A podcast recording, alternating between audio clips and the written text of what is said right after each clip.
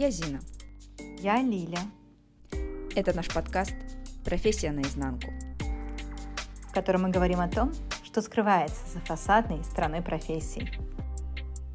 И что реально делают люди в своей повседневной работе.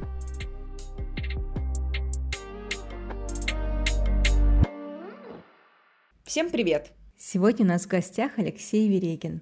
Алексей – бизнесмен, ментор, визионер, антикризисный менеджер. Лёша, привет! Привет. Я хотела тебя спросить, э, наверное, начиная с основ, Скажи, пожалуйста, какое у тебя вообще образование? Было базовое? Какое ты получал? Насколько оно тебе помогло? Я сын военного. Я родился в набережных Челнах. Потом я жил в Астрахане, в Ахтубинске. Жил в Нижнем Новгороде. Там родилась моя сестра. Я жил в военном городке Монина. Я жил в военном городке Чекаловский.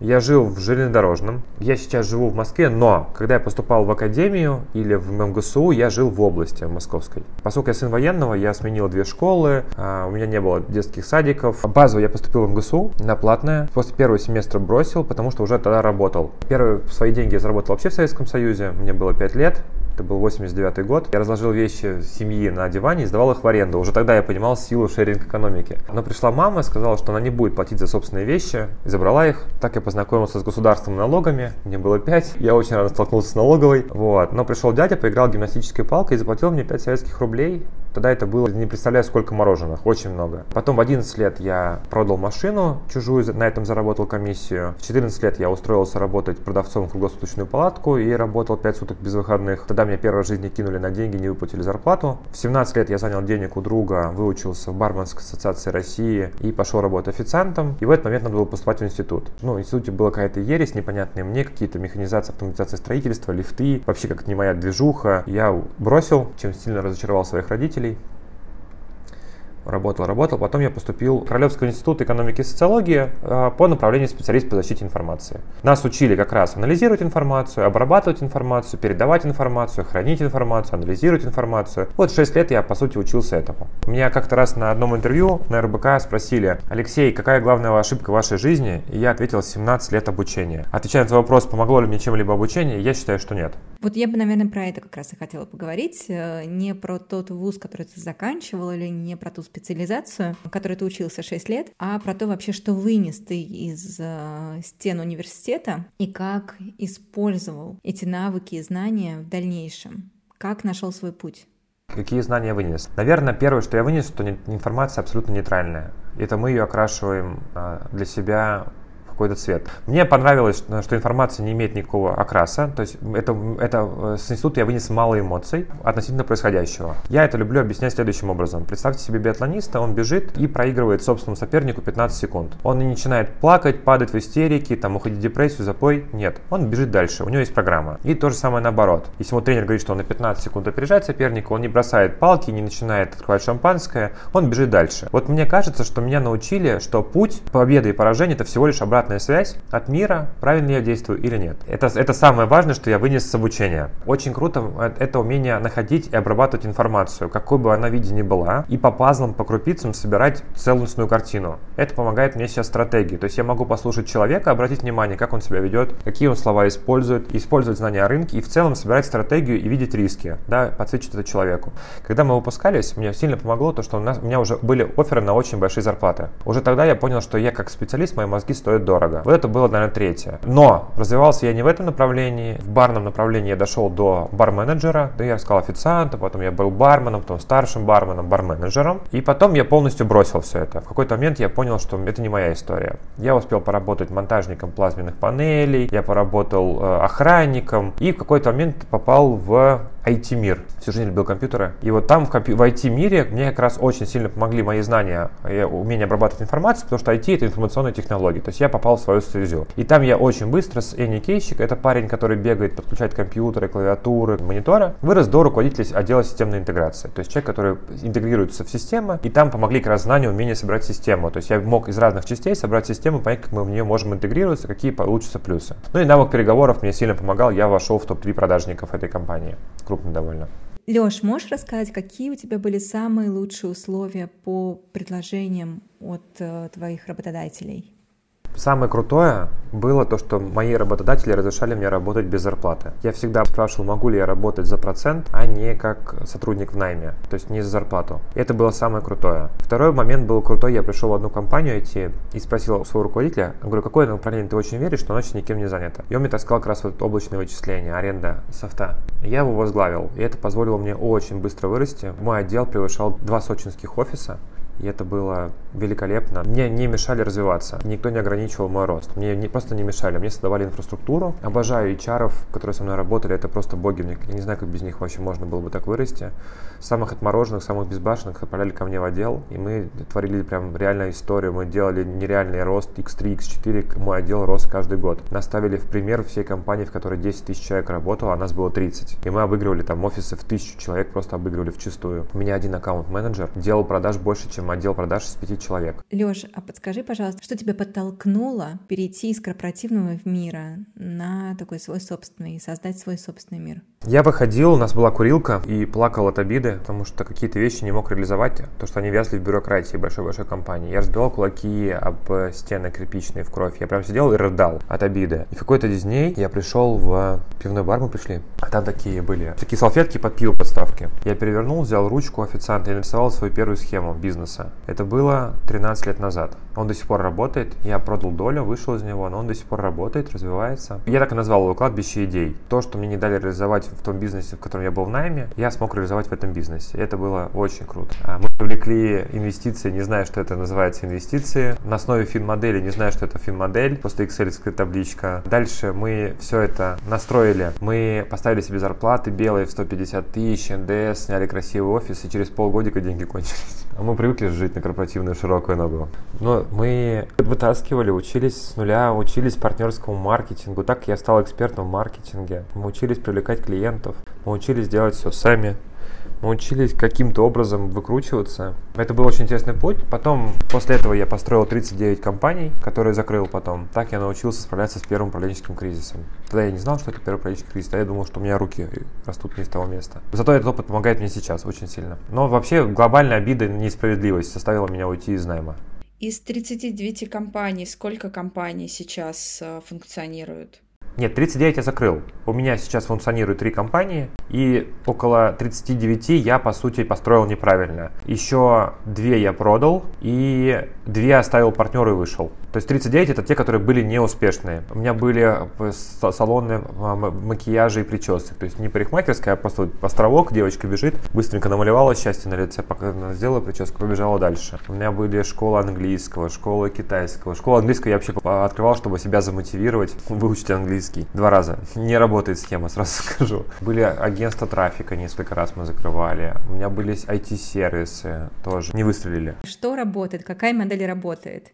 Первое – это понять, что виллу в песочнице не построишь. То есть, если ты открываешь бизнес, он должен соответствовать твоим амбициям. То есть, как минимум на Excel ты должен очень четко видеть ту цифру, к которой ты хочешь прийти. Вот реальная история, один из бизнесов пришлось закрывать. Когда я зарабатывал 200-300 тысяч рублей как бизнесменом, я очень мечтал иметь компанию, которая делает 5 миллионов чистой прибыли. И когда я спустя там 2,5 года построил эту компанию, я понял, что моя бизнес-модель больше не получится сделать. То есть увеличение штата вело к уменьшению чистой прибыли из-за роста оргструктуры и топ-менеджмента. То есть в Excel сначала создать систему. Второе, а, работает это, чтобы в этой нише хотя бы был миллиард, который ты можешь заработать. Если ты даже зарабатывать его не будешь, твой бизнес автоматически будет работать на других уровнях. То есть не в нише, где 20 миллионов там на всю, на весь мир, да, а где миллиард может зарабатывать даже не самая топ-компания, такая небольшая. Дальше обязательно, как мне кажется, работают фанатики. Вот если человек фанатик своего дела, он в любом случае вытащит как бы не было все плохо, он будет терпеть, ночами работать, но сделает. Еще из важного, мне кажется, работает это наличие бизнес-ассистентов и ассистентов в целом. То есть это люди, которые, как и ты, могут мыслить, и ты не живешь в своей черепной коробочке, как минимум тебе вот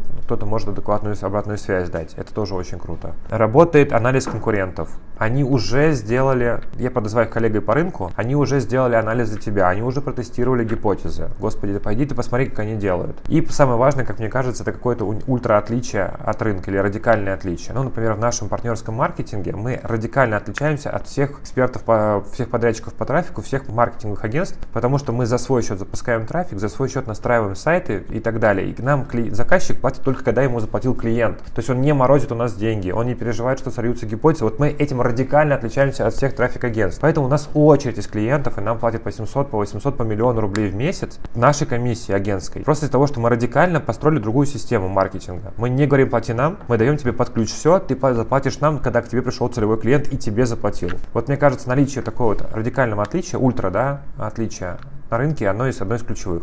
То есть емкость рынка, фанатики в окружении, люди, которым ты можешь делегировать и э, умение найти вот это отличие на рынке как э, человек, который не так давно начал свой собственный бизнес, тоже имеет большую достаточно историю в корпоративной среде, где все за тебя решает э, и помогает. И это на самом деле классно, большая компания. Что тебя мотивировал? То есть один провал, второй провал. Ну, я назову это так, может быть, слишком грубо, но тем не менее. Все правильно. Был момент, когда у меня дома не было хлеба, и я у сестры, которая работала в найме, занимал 5 рублей на батон хлеба. Серьезно, был момент. А через 5 лет я подарил ей машину. Что мотивирует мотивирует, это возможность менять мир. Я понимаю, что моя миссия, ну, наверное, сейчас будет для слушателей немножко странно, но у меня есть миссия. Я хочу преобразовывать мир через преобразование людей. Чем больше людей смогут измениться, тем больше я поменяю, по сути, мир. То есть, чем на большее количество людей я влияю, чем больше помогаем развивать свои сильные стороны, чем больше помогаем раскрываться, чем больше они могут для себя открыть, тем больше я, по сути, меняю мир. Потому что, ну, я был следствием их, точнее, причиной их изменений. Вот это касаемо мотивации, что меня мотивирует менять мир.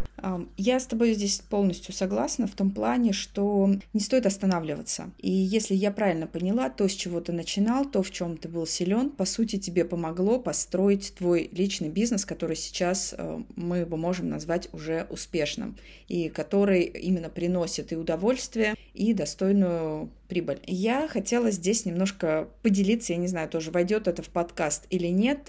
Мой бизнес это онлайн-образовательная платформа для подростков, чему не учат в школе. Финансовая грамотность, гибкие навыки, сексуальное воспитание и так далее. То есть ораторское искусство, философия и логика. И моя большая идея, как педагога по первому образованию, для того, чтобы дать возможность подросткам и их родителям увидеть э, мир гораздо шире, чтобы они начали мыслить out of box, так называемое, и еще умели смотреть на проблему, на любую проблему, с которой сталкиваются в жизни, с разных сторон по системе Пистель. Это такая система, когда ты берешь одну проблему и смотришь как на нее может влиять политическая ситуация, социальная, экономическая, то есть э, environment. Научить этому детей, и тогда они будут видеть гораздо больше возможностей для себя во всем мире. И мой вопрос э, следующий. Такой бизнес, как у меня, это твоя целевая аудитория? То есть ты берешь таких э, клиентов себе или ты не берешь таких клиентов и ты работаешь только более с твердыми нишами, где более понятная история, ну, с тем, чтобы привлечь трафик, чтобы привлечь клиентов. И даже этот подкаст, который мы делаем с Лили, это, по сути, часть э, вот этого большого проекта для его промоушена в том числе. На самом деле бизнес, про который ты говоришь, Дин, это бизнес там peer-to-peer, да, это человек человеку. Когда мы продаем какой-то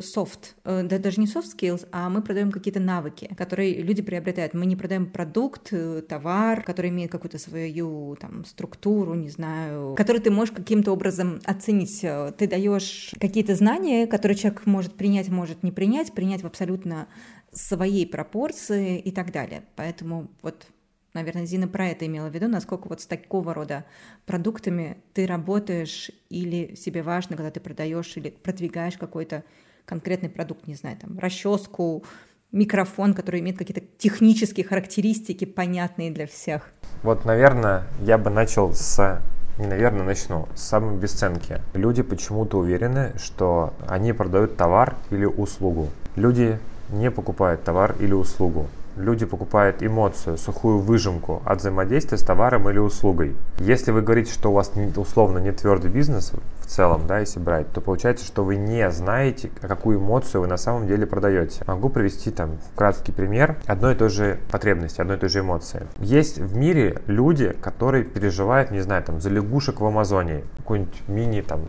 волонтерский клуб. И вот они вот эту эмоцию эксплуатируют, клуб эксплуатирует, чтобы к нему присоединялись. Будет немножко сложно, но надеюсь поймете.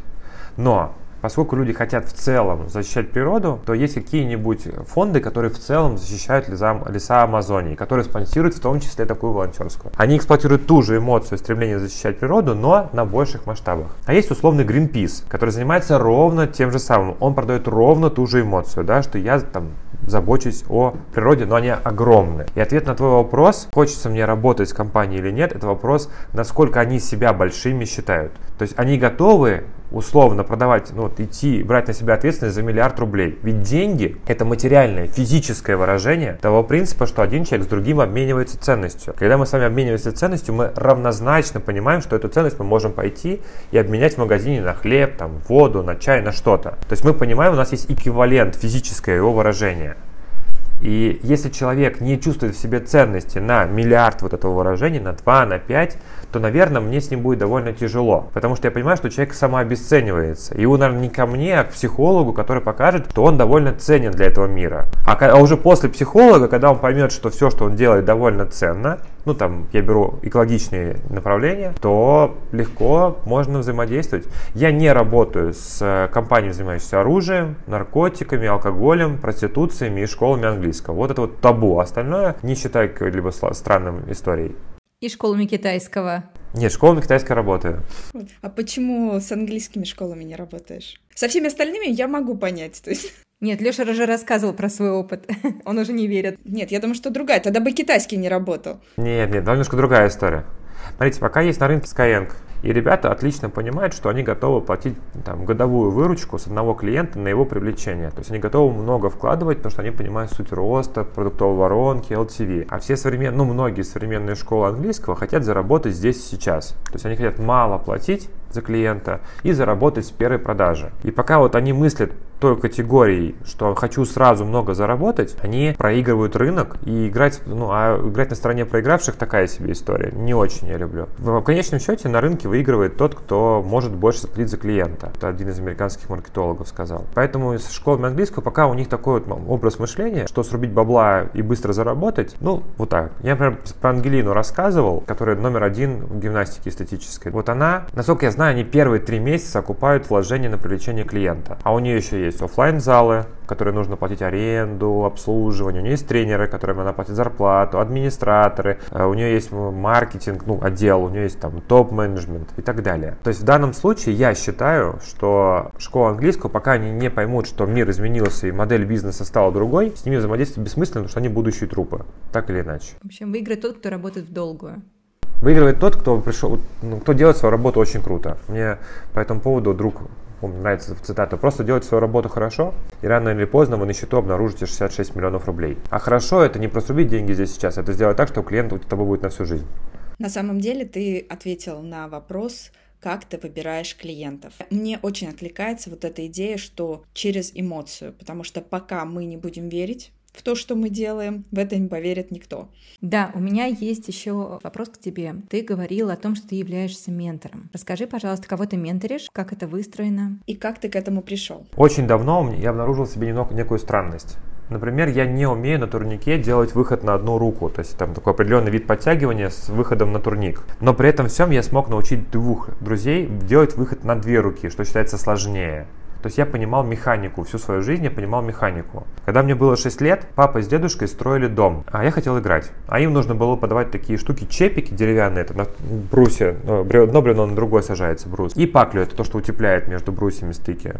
А мне хотелось играть. И я организовал пункты выдачи, чтобы они с любой точки могли дотянуться и могли делать свою работу без моего участия и просто с каждым новым ярусом поднимал их выше. Папа довольно сильно злился, но предъявить он мне ничего не мог, поскольку я, функция моя выполнялась. То есть у меня как будто бы всю, всю свою жизнь, сколько я себя помню, всегда было вот умение, такое видение, где можно качественно, быстро, легко улучшить процесс или там снизить издержки или повысить доходность.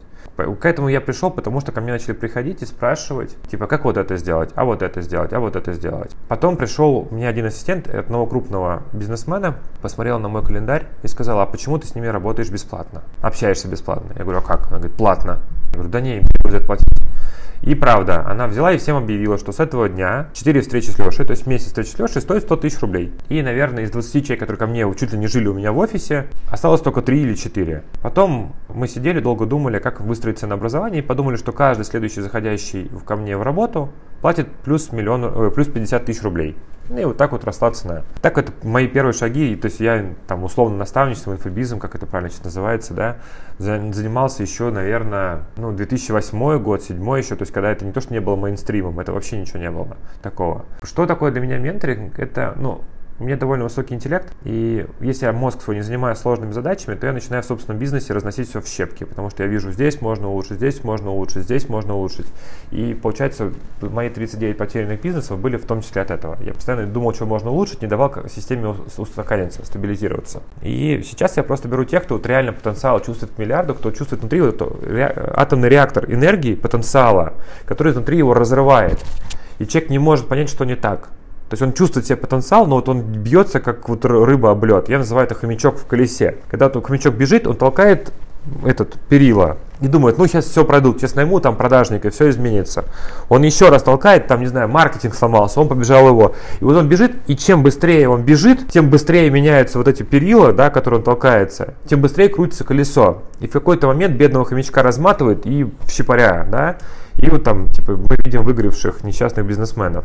Вот это, наверное, та цена, которой я могу помочь. Когда у человека огромная энергия, я могу вокруг него создать инфраструктуру, ему подсветить его слабые стороны и слепые зоны, и сильные стороны, сфокусировать на том, что быстрее принесет результат, упростить, чтобы эта энергия текла гораздо эффективнее. Потому что многие люди потом начинают вот эту энергию направлять на саморазрушение, там, алкоголь, там, какие-то там отдыхи, там, без сна. Они могут направлять это все на слом собственного бизнеса или там начинать начинают себя обвинять, самообесценивать, да, там, типа, у меня мягкая ниша. То есть они начинают тратить энергию, которая дана им была для созидания, для развития мира, они начинают тратить ее на то, чтобы, ну, самоуничтожиться, по сути, самоликвидировать собственный потенциал. Вот таких людей я очень люблю. И люблю с ними работать, они очень быстро вырастают, как, как попкорн. Нагревается и становится большим. Леш, мне очень хочется спросить тебя про то, как выглядит твой э, обычный рабочий день. А, друзья, на меня равняться не стоит. Начну, наверное, с базы. Я увлекаюсь 8 лет биохакингом. За моим здоровьем, эмоциональным состоянием, гормональным состоянием и так далее след 4 выделенных отдельных специалиста. Я сплю строго с 10 вечера до 6 утра. Я питаюсь одним и тем же. Мой завтрак, обед и ужин – это индейка гриль, овощи, и э, какой-то салат, салатный лист. Я так питаюсь уже 5 месяцев, никаких других блюд я не ем на завтрак, обед и ужин. Меня обеспечивают БАДами, при необходимости капельницами. То есть мою работоспособность поддерживают специально обученные люди. И каждые два месяца я сдаю анализов на 75 тысяч рублей. Это приквел. Мой рабочий день могу рассказать, ну давайте возьмем завтрашний день. В 6 утра подъем, в 7 утра я пойду в бассейн, проплываю 2 километра. Дальше я приезжаю в офис, точнее прихожу, потому что бассейн недалеко от офиса. И у меня планерка с моими бизнес-ассистентами, мы сверяем день. Потом я пишу пост. Дальше у меня идет планерка по изменениям в продюсерском центре, встреча с наставником, встреча с человеком, у которого у меня личное менторство, планерка по моему бизнес-клубу, а, планерка с, проектом в продюсерском центре, планерка с другим проектом в продюсерском центре, лидером направлений. Потом у меня идет медитация 30 минут, обед. А у меня дальше планерка по партнерскому маркетингу компании, личное менторство, обучение. Потом у меня дорога на бокс, час бокса и полуторачасовая прогулка домой. Дальше отчет за день написать, написать общий вывод за день и проработать на основе гипноза э, свой, э, ну, свою будущую цель. Так выглядит мой день. Начинается он примерно в 6-6.30 утра, заканчивается в 9.45, когда я отбираю телефон, включаю медитацию и засыпаю. Леш, как давно ты к этому шел, вот к такому графику? Мне кажется, еще со времен корпоративов. Вот я помню, когда я работал барменом, все крестиком ставили себе рабочие дни, а я крестиком в, в табеле ставил себе выходные. Не знаю, я всегда любил то, что я делаю. Я вообще фанатик того, что я делаю. У меня вот такое вот убеждение, что нельзя человека заставить работать или мотивировать чем-то, деньгами, не деньгами. Нужно просто найти человека, который по-другому делать не может, он умрет, но сделает круто. Нужно дать ему такую работу, которую он обожает делать, и кидаться в него раз в месяц с деньгами, называется зарплата. Все, вы получаете самых замотивированных сотрудников. Вот на улице у нас с вами 7 вечера, Слева от меня сидит бизнес-ассистент, который занимается своей историей, и она может поехать домой, ее никто не держит. У нас нет графика работы, у нас нет выходных и рабочих дней.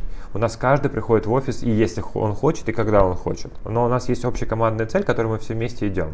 И я вот, ну, мне просто нравится так работать. Есть люди, которые так работать не хотят, и у нас тоже такие есть. У нас есть люди, которые работают там раз в неделю, и тоже, ну, и, и в менторстве есть, и в компании есть. И так тоже можно, если ты выполняешь свою работу, свою функцию делаешь, то, пожалуйста, никто не заставляет тебя работать. Я вообще не верю в BDSM менеджмент, поэтому я не верю, что к этому можно прийти. Мне кажется, я был такой всегда. У меня куча энергии, высокий интеллект, со мной следят и меня обеспечивают, чтобы я жил качественно и так далее. Я просто люблю менять этот мир. На самом деле, мне кажется, моя жизнь в чем-то была похожа какое-то какое время назад. Ну, вот с тех пор, как я начала строить свой собственный бизнес, у меня э, график сместился, но я очень хочу в эту понятную историю, где больше фокуса на здоровье, где больше фокуса на отдых, потому что э, я, наверное, выбрала не совсем правильную модель, и это меня стало изнурять в плане именно распорядка дня. Поэтому здесь я могу только поаплодировать то, что ты уже такое длительное время можешь придерживаться именно такого распорядка дня. А что касается твоего подхода построения работы команды, здесь тоже, я думаю, что Лилия согласится. Да, Антал — это большая компания, международная компания, где мы работали, но, тем не менее, все равно откликается, правда, Лили? Мы тоже как-то работали, что всегда можно было выбрать свой собственный график. Просто мы с Зиной начинали работать 20 лет назад, и тогда это была самая такая рабочая схема — увидеть живые деньги. Тогда не было других возможностей на рынке. Но ты говоришь про другие вещи, ты говоришь про ценности, ты говоришь про изменение мира, и это на порядок, вообще другой, другие показатели, другие вещи, которые объединяют людей. Если у тебя какие-то, не знаю, слоганы в офисе, которые вы повторяете или которые у тебя есть где-нибудь, э, не знаю, на экране, которые вы, вы транслируете друг другу, Первое, самое важное, это фокус на деньги. Мы всегда помним, для чего мы делаем бизнес. Бизнес это не моя какая-то игра, это не моя, это моя, не мое хобби, это моя жизнь. И объем ценностей, который я несу в мир, это измеряется той суммой денег, которую мы зарабатываем. Это первое. Второе, что возможно все, вопрос сроков и бюджетов. Мы не верим в невозможное. Вот на две вещи, которые мы для себя берем. Кто является твоим наставником? У меня есть 17 человек, наставников, тех людей, которыми я считаю наставники. Это те люди, с кем я могу проконсультироваться в тех или иных областях. Есть люди, которые помогают мне строить изменения в компании OKR, да, например, Максим. Есть Леша, который помогает мне выстраивать бизнес-модели. Есть а, Лусиная, которая помогает мне разбираться в финансах. Она управляет крупным американским фондом, несколько миллиардов. Она, конечно, на деньги смотрит совсем по-другому. Это очень интересно смотреть. Она такая, типа, Алексей, ну, типа, это же не ведет тебя к миллиарду долларов. Зачем ты вообще это спрашиваешь? Я такой, ну, наверное, я для нее такой же маленький, как начинающий, как мы все. Поэтому я вообще уверен, что книжка, курс, а, наставник должны быть под запрос. То есть сначала мы понимаем цель, а потом уже наставник нам, ну, как инструмент, помогает ее достигнуть. Никогда не наоборот. Сейчас какое-то странное помешательство. Все сначала находят наставника и потом спрашивают у него, что ему делать.